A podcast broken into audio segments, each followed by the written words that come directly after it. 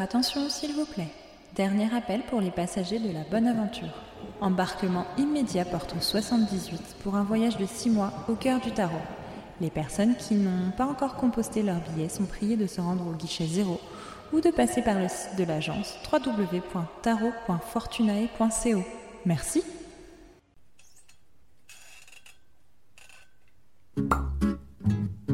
On s'y trouve bien. Mais ne croyez pas que c'est un repère Dans un d'alcoolique. coin pourri du pauvre Paris, sur une place, une espèce de fée d'un vieux bouge a fait un palace.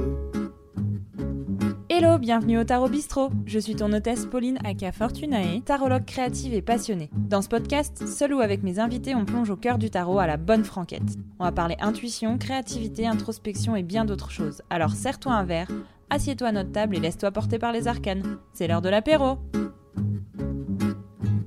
Pendant longtemps, je n'ai utilisé le tarot que pour moi et les personnes de mon entourage proche.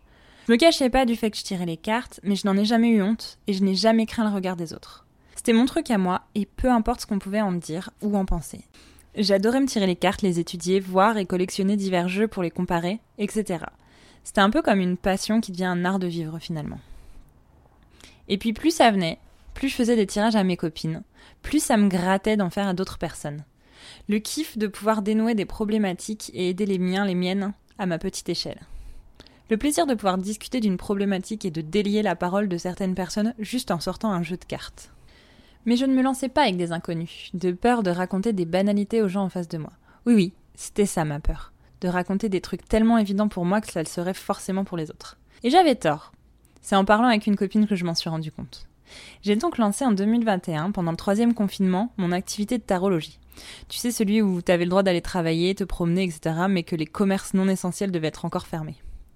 J'ai créé donc l'Arcaniste, un compte Insta où je jasais tarot, sans forcément d'arrière-pensée marketing. C'est un peu pour répandre la bonne parole. J'ai créé un tas de contenus sur le sujet, j'ai rencontré des chouettes personnes via ce compte. C'était cool parce que je bénéficiais de la visibilité de ma boutique de l'époque pour proposer des consultations. Et puis, comme c'était pas une activité principale, c'était ok pour moi si j'avais genre un tirage par semaine ou même rien du tout. J'avais un tas d'autres choses à faire de toute façon. Alors, mon grand kiff d'être devenu tarologue, c'est que organisationnellement, eh ben, tu fais les journées que tu veux, ma gueule. Et ça, ça fait plaisir. Euh, ce qui est cool aussi, euh, vraiment en termes de cœur de métier, c'est de pouvoir prendre le temps de faire un tirage, que ce soit fluide, que ça parle, que ce soit vraiment très clair et limpide. Et ça, c'est le meilleur des sentiments qui soit. Surtout quand on reçoit des retours hyper positifs derrière. Ça, c'est très, très gratifiant. De l'autre côté, j'avais déjà commencé les ateliers pour accompagner dans l'apprentissage du tarot depuis un bon moment. En présentiel uniquement, dans ma boutique. Et ça marchait bien, puisque je remplissais les dates à tous les coups. Et par-dessus tout, j'adorais vraiment faire ces ateliers. Mais genre, vraiment, vraiment. C'était si fou de voir les yeux des participants et participantes briller quand ils et elles captaient que ce n'est pas si compliqué de se lancer avec le tarot. De voir certaines personnes pleurer face à la pertinence du tirage qu'elles avaient fait à un instant T et capter comment le tarot peut être un allié dans les problématiques de la vie. True story. J'étais persuadée que ça pouvait fonctionner à grande échelle et je me suis creusé la tête, en 2022, pour créer un atelier complet en ligne pour apprendre le tarot de façon simple et intuitive. J'ai mis six mois à réfléchir tout ça et trois semaines à créer et lancer le truc. Ça a plutôt pas mal fonctionné dès le départ et j'étais hyper fière de ce que j'avais à offrir dans cet atelier, ainsi que des retours des participantes, participants. Je me suis même dit que j'allais réussir à faire tourner ma boutique en autonomie avec une gérante pour pouvoir me consacrer au tarot uniquement. Maintenant, ça fait trois ans que je suis certaines personnes euh, à intervalles plus ou moins euh, réguliers.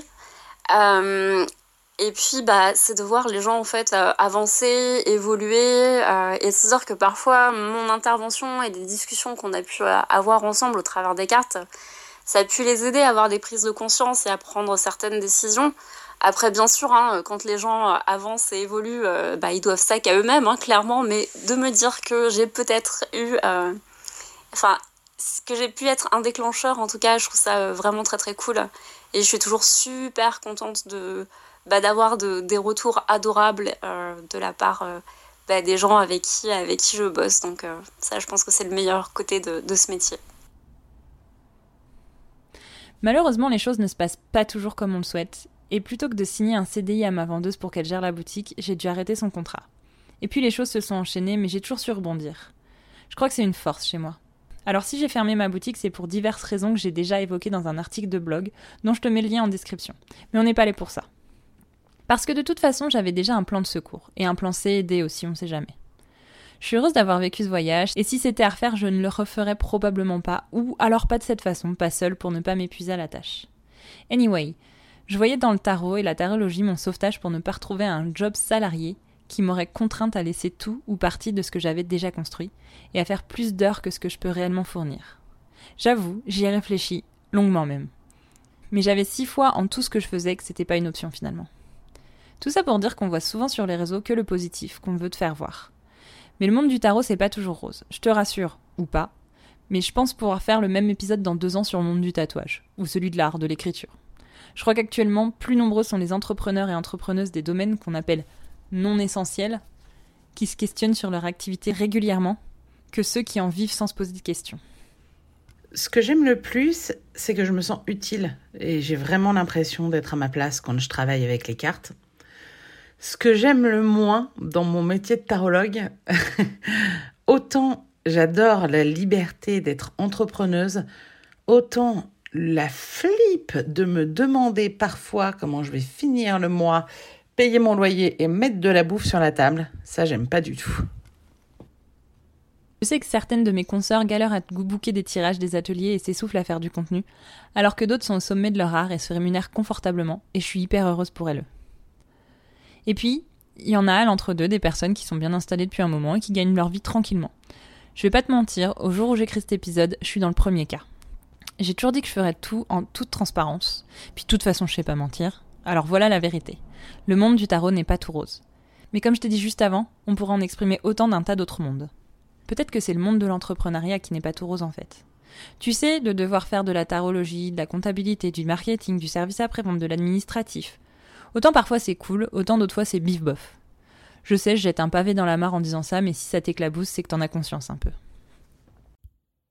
Par contre, le côté moins cool de devenir tarologue professionnel, c'est justement que on est entrepreneur, on doit euh, run a business, you know, et que du coup, euh, ton cœur de métier, il passe complètement à l'as euh, à côté de la communication, les stratégies que tu mets en place, euh, tout ce qui va être euh, mis en place du site internet, les abonnements, les logiciels, la communication sur Instagram, la création de contenu, etc. Donc parfois sur des journées de 8 heures, tu as tiré les cartes pendant 30 minutes. Et ça, c'est un petit peu relou quand on n'est pas prêt à ça. Pour moi, le plus difficile, je pense que c'est les à côté euh, du travail de cartomancienne, comme bah, la gestion, la compta, ce genre de choses. Et pire que tout, pour moi, en tout cas, euh, c'est la com, en fait, la communication sur les réseaux sociaux. Devoir parler de soi, de son travail, presque devoir convaincre les autres euh, bah, du bien fondé de ce qu'on propose, etc. Ça, je trouve ça très, très, très difficile. Euh, j'ai pas signé pour faire ça. J'ai l'impression que pendant que je fais ma com, je fais pas mon cœur de métier j'aide pas vraiment les gens. Bref, c'est vraiment un, un, côté du boulot que j'aime que j'aime pas beaucoup beaucoup. La remise en question passe d'essentiel à invalidante quand on l'utilise trop. Est-ce que j'en fais assez? Est-ce que je communique correctement? Est-ce que mes prix sont trop hauts ou pas assez? Est-ce que mes publications sont pertinentes? Que désire ma potentielle clientèle? Un melting pot de questions qui pousse toujours à faire plus, à dire plus, à offrir plus. C'est sans fin de se remettre en question en tant qu'entrepreneur. Et puis, quand tu subis les croyances et commentaires d'autres personnes du domaine qui s'ajoutent à cela, ça devient parfois trop. Rappelons qu'on est dans un domaine où il n'y a pas de règles, où il n'y a pas de formation unique, où les possibilités et les croyances sont innombrables. D'où le fait que chacun se permet de donner des leçons, alors que de leur côté, elles font des choses tout à fait merdiques, déplacées, voire dignes d'une dénonciation à la mi-vilude. Ce qui me semble essentiel pour être un bon tarologue, euh, c'est pas simplement de contextualiser les arcanes, c'est d'avoir fait un travail psychologique sur soi pour être neutre possible, pour être dans l'absence de jugement, de préjugés, pour savoir mettre parfois la logique et les conventions sociales de côté parce que toutes euh, les situations n'y répondent pas. Et puis euh, bien intégrer le fait que la vérité, le paradigme de notre consultant n'est pas forcément le nôtre ni celui du voisin et que du coup un conseil qui est bon pour moi sera peut-être mauvais pour lui. Donc c'est un gros travail euh, à faire sur soi de, savoir avoir cette neutralité qui est indispensable à ce métier. Tiens, c'est bien un des trucs qui me chagrinent dans la sphère tarologique ces personnes malhonnêtes qui vendent du vent à leur clientèle.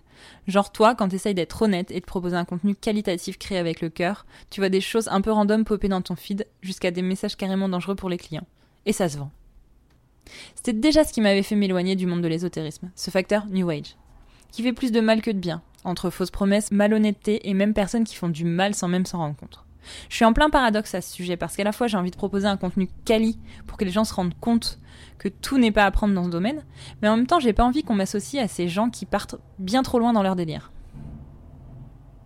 Ah, et parlons de cette fausse bienveillance. Plus tu vas voir des personnes prôner la bienveillance, la sororité, etc., plus t'as de chances qu'elles n'appliquent pas ces valeurs dans leur quotidien. Non, parce qu'il y a une grosse différence entre montrer que l'on est bienveillant, bienveillante et l'être vraiment. Ah, la bienveillance, tout un sujet. Euh, sincèrement, on en parle des tarologues, coachs, thérapeutes ou autres qui emploient un vocabulaire ultra violent pour qualifier soi-disant des ombres sans savoir si son audience, principalement féminine accessoirement, n'a pas elle-même été victime de violences sexuelles et sexistes. On en parle des sourires qui sont forcés de ouf et des réponses passives-agressives. On en parle du manque de courage quand il s'agit d'assumer la responsabilité de ses mots ou de ses actes et qu'on se cache derrière une grosse communauté parce qu'on pense que ça nous met au-dessus de tout.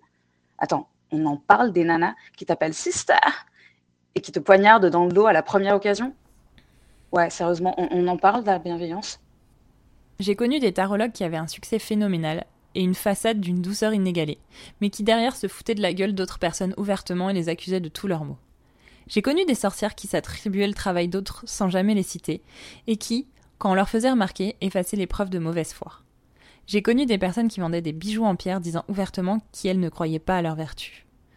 Franchement, je préfère quelqu'un qui te dit ferme ta gueule en te regardant droit dans les yeux plutôt que l'esquive de la fausseté. Mais alors, pourquoi mettre en avant des valeurs auxquelles on n'est finalement pas connecté? C'est la question que je me pose parce que vraiment, j'ai du mal avec les personnes qui ne sont pas entières. Enfin, c'est comme si être soi-même c'était mal et qu'il valait mieux jouer un rôle. Stupide, non? J'avais d'ailleurs entendu une phrase dans ce sens Sois toi-même, tous les autres sont déjà pris. Quel intérêt à aller vers des choses avec lesquelles on n'est pas aligné finalement?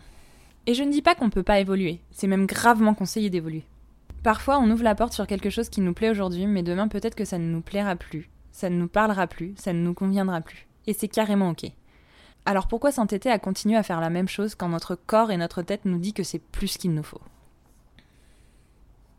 Ben moi quand j'ai découvert le tarot, euh, j'ai trouvé ça tellement cool euh, et euh, tellement cool de voir aussi que euh, on pouvait en faire son métier que ben, je, je me suis fixé ça en tête et puis j'ai fait des formations, j'ai fait des trucs et en fait bah, je me suis rendu compte que finalement le tarot ça me plaisait vachement bien mais en fait j'ai toujours eu un problème de légitimité. Et et en fait, finalement, je me suis rendu compte que bah, c'était pas tant un problème de légitimité que euh, finalement un, problème de euh, place. Parce qu'en fait, euh, bah, je me sentais pas à ma place là-dedans.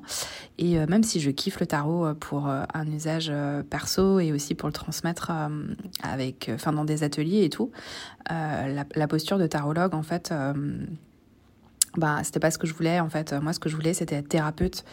Et, et puis, bah, je me suis peut-être un peu euh, fourvoyer finalement dans ce que c'était euh, le boulot de tarologue. Et euh, bah voilà, du coup, bah, j'ai fait des formations et puis bah, maintenant je suis thérapeute. Et je suis trop contente parce que en thérapie, je peux aussi de temps en temps utiliser les cartes. Et ça, c'est trop cool. Ne te méprends pas, j'adore toujours autant le tarot. Mais je me vois pas tirer les cartes toute ma vie, tu sais. Surtout au vu de ce que je t'ai dit un peu plus tôt sur ce que ça me rapporte financièrement actuellement. Je crois que l'étude historique et artistique des cartes me fait encore plus vibrer actuellement. J'ai d'autres idées en tête parce que j'ai un verre au cerveau. Oui, chez moi, il est au crâne, pas au cul. J'ai la bougeotte, mais pas physiquement, mentalement, disons. C'est que le dessin et l'art ont pris bien plus d'ampleur dans ma vie que ce que j'espérais. Et si je disais il y a quelque temps que de ma vie je ne dessinerais pas de tarot, mais que j'étais OP pour en écrire un, sache qu'il ne faut jamais dire jamais. Pour l'heure, j'ai deux trois projets en tête, toujours en lien avec le tarot, mais qui se dirigent plus vers l'illustration. Je continue d'assurer les cours de la bonne aventure parce que c'est une partie que j'aime toujours autant de t'apprendre à étudier les cartes. D'ailleurs, tu peux encore t'inscrire. Les portes de ce voyage tarologique ne sont jamais fermées. Je tiens encore un peu les cartes entre deux cours pour mon apprentissage tatouage, alors n'hésite pas à booker un rendez-vous si t'en as envie. Et si cet épisode a mis des étoiles dans tes yeux, n'hésite pas à m'en laisser 5 de préférence sur ta plateforme de podcast préférée. Et s'il a transpercé ton cœur comme j'y ai ouvert le mien, j'espère que t'as pas eu mal. Dans tous les cas, je serais ravie d'en discuter avec toi. N'hésite pas donc à m'envoyer un mail, message ou vocal sur Insta. Merci d'avoir écouté mes élucubrations encore une fois. On se retrouve dans deux semaines pour un nouvel épisode qui tombe à point nommé après celui-ci, puisqu'on parlera de la tour, cette fameuse. À bientôt, Tarot Bistro! on finit jamais d'étudier le tarot, c'est comme la médecine. Ce podcast est autoproduit par moi, Pauline Mison, aka Fortunae. Pour me soutenir, tu peux me suivre sur Instagram sur le compte de fortunae.ttt, aller faire un tour sur mon site web fortunae.co ou carrément rejoindre la communauté des Globes Taroteurs, réserver un tirage ou participer à mon voyage tarologique La Bonne Aventure.